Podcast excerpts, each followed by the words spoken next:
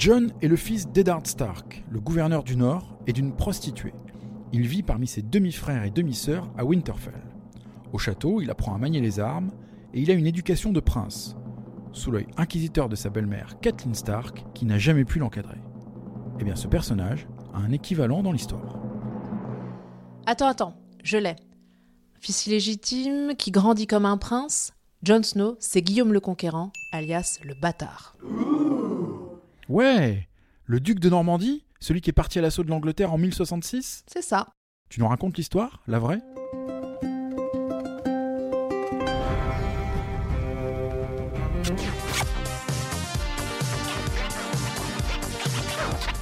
Game of Thrones remix l'histoire.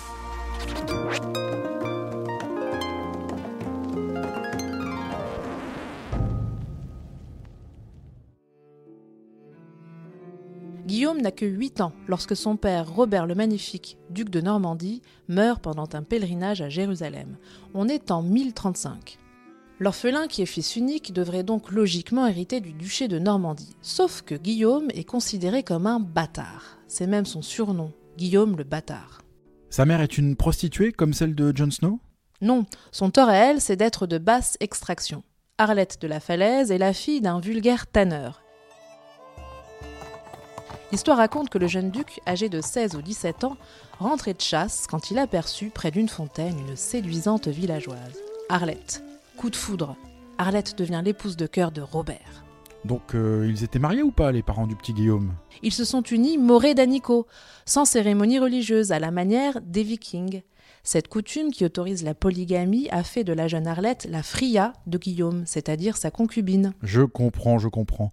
C'est un reste de la culture viking des Normands qui n'ont été intégrés au royaume chrétien des Francs qu'un siècle plus tôt, en 911. Oui, pour comprendre, un petit flashback.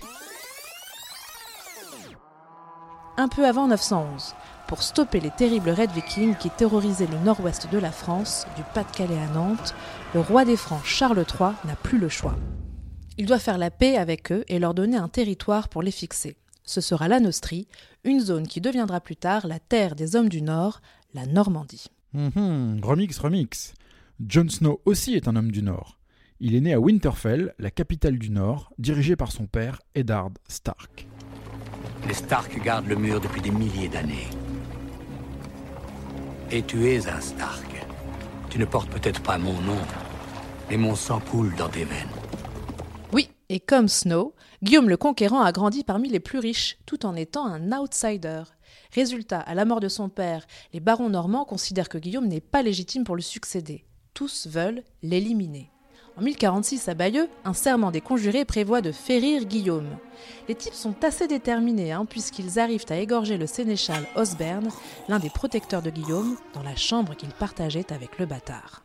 Oui, enfin, pour Jon Snow, c'est un peu moins radical, puisqu'il doit juste subir la haine froide que lui voue sa belle-mère, Kathleen. Jon Snow. Lorsque mon mari a ramené ce bébé à la maison après la guerre, le regarder m'était insupportable. Je ne voulais pas voir ces yeux noirs d'étranger qui me fixaient. J'ai imploré les dieux. Venez le prendre. Faites-le mourir. Ce bâtard est la preuve vivante de l'infidélité de son mari. John, lui, ne cherche pas à s'imposer, comme on peut le voir dès la première saison de Goth, puisqu'il intègre la garde de nuit. C'est un corps de soldats chargé de surveiller le mur qui protège la frontière au nord de Westeros. Mais là encore, Goth remixe l'histoire. Car si John doit faire ses preuves dans la garde de nuit, Guillaume, lui, devra faire les siennes face au vieux baron normand. Grâce à l'aide de son suzerain, le roi de France Henri Ier, le jeune duc écrase les seigneurs complotistes lors de la bataille du Valais-Dune près de Caen en 1047. À 19 ans, le bâtard établit son autorité sur son duché et parvient à réaliser l'unité de la Normandie. Très prometteur ce Guillaume. Mais dis-moi, tu es passé un peu rapidement sur le mur. Dans la série, un mur de glace sépare les peuples civilisés de Westeros des sauvageons du Nord. Et ce mur me fait penser au mur de l'empereur Adrien. Tu en penses quoi? Carrément. On quitte le Moyen Âge, on fait un bond en arrière vers l'Antiquité. En 122, les Romains érigent une frontière de pierre et de terre sur toute la largeur de leur province Britannica, l'Angleterre actuelle. L'objectif est de se protéger des tribus barbares de l'actuelle Écosse, appelées les Calédoniens. Le mur s'étire sur 118 km. En 142, l'empereur Antonin doublera même cette frontière avec la construction d'un mur de 60 km un peu plus au nord. Il est jalonné de 19 fortins. Attends, attends, 19 fortins?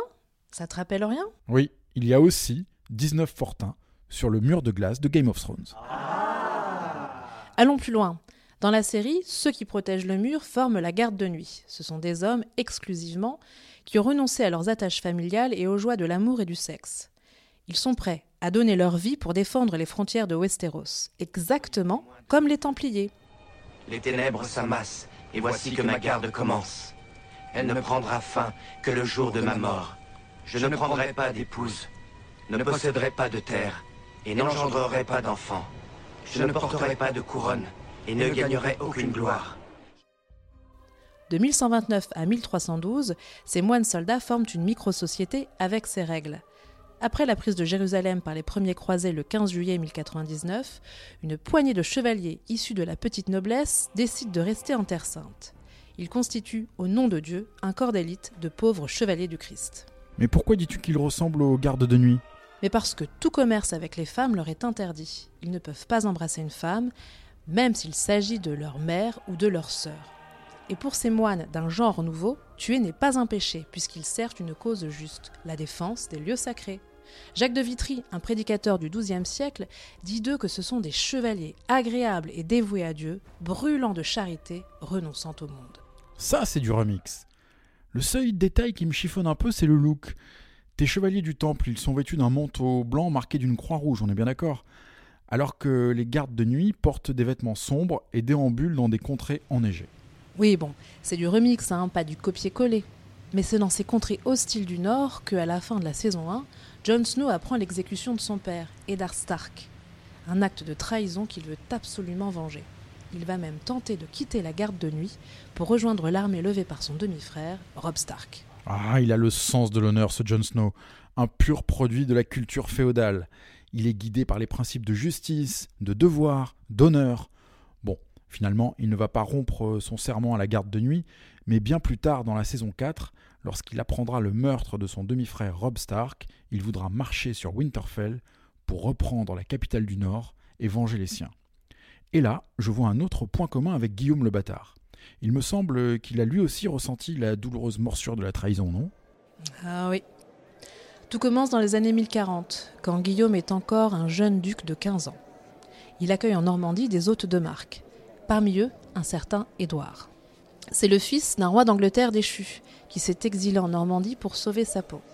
Ce réfugié se lie d'amitié avec Guillaume le Bâtard et il ne cache pas son ambition de reconquérir son trône. Ce qu'il fera en 1042, en devenant roi d'Angleterre sous le nom d'Édouard le Confesseur. Après plusieurs années de règne, Édouard, qui n'a pas d'enfant, finit par désigner son jeune ami Guillaume comme son successeur sur le trône d'Angleterre. On dirait que la vie sourit enfin à celui qu'on surnommait le bâtard.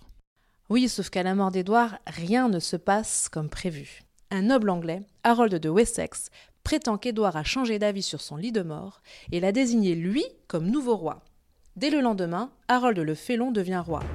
Ah, Guillaume enrage, trahison Le duc réunit ses barons et les enjoint à le suivre en guerre. Et ça marche? Ils s'engagent Ben non, ils sont pas motivés les barons. Hein. D'abord, disent-ils, juridiquement, rien ne nous oblige à t'aider. Ils sont sceptiques. Hein. Faut dire que l'Angleterre du XIe siècle, c'est une importante puissance militaire. Alors bon, la guerre. hein.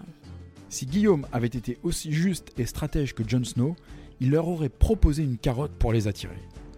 Jon, lui, dans la saison 5, sait comment motiver les sauvageons, et il finit par en faire des alliés. Il leur promet des terres où s'installer, du bon côté du mur, s'ils l'aident à battre les Lannister. Eh bien, figure-toi que Guillaume, lui aussi, parvient à raviver la flamme de ses guerriers. Il leur promet richesse et honneur. Chaque baron retourne alors sur ses terres pour préparer l'expédition. En six mois à peine, la Normandie se transforme en machine de guerre. Construction de bateaux, armement, cavalerie. Guillaume obtient l'appui du royaume de France et de Flandre.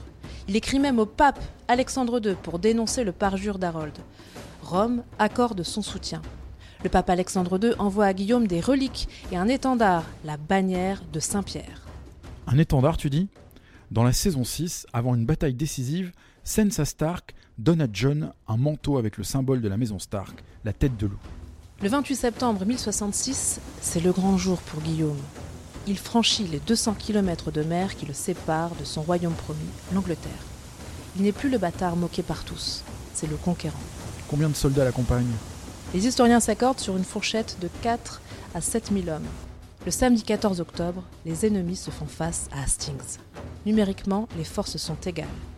Seulement si l'archerie fait la réputation de l'armée d'Harold, elle est mal pourvue en cavalerie. L'Anglais se place en hauteur, sur une colline. À 9 heures, alors que la brume est tout juste dissipée, les archers normands commencent à décocher leurs flèches. Puis, c'est la cavalerie qui charge. Mais les Saxons, armés de leurs haches qu'ils tiennent à deux mains, arrivent à contenir l'offensive. Les heures filent, les cadavres roulent sur les pentes de la colline. Guillaume a 38 ans, mais il reste un athlète accompli qui combat au milieu de ses hommes. En fin d'après-midi, un tir en hauteur des archers touche Harold à l'œil. Le comte de Wessex succombe à sa blessure. Et attention, gros spoiler historique, je vous raconte la fin. Le 25 décembre 1066, Guillaume est sacré roi dans l'abbaye de Westminster. Bon, en revanche, on ne spoilera pas la série. hein. En tout cas, cette ressemblance de John avec Guillaume le Conquérant a déjà traversé d'autres esprits. En 2018, le musée de Belfast, en Irlande du Nord, où de nombreuses scènes de Game of Thrones sont tournées, a exposé une tapisserie de 77 mètres retraçant l'histoire de la série. C'est un très bel hommage à la célèbre tapisserie de notre bonne ville de Bayeux en Normandie, la première BD de l'histoire.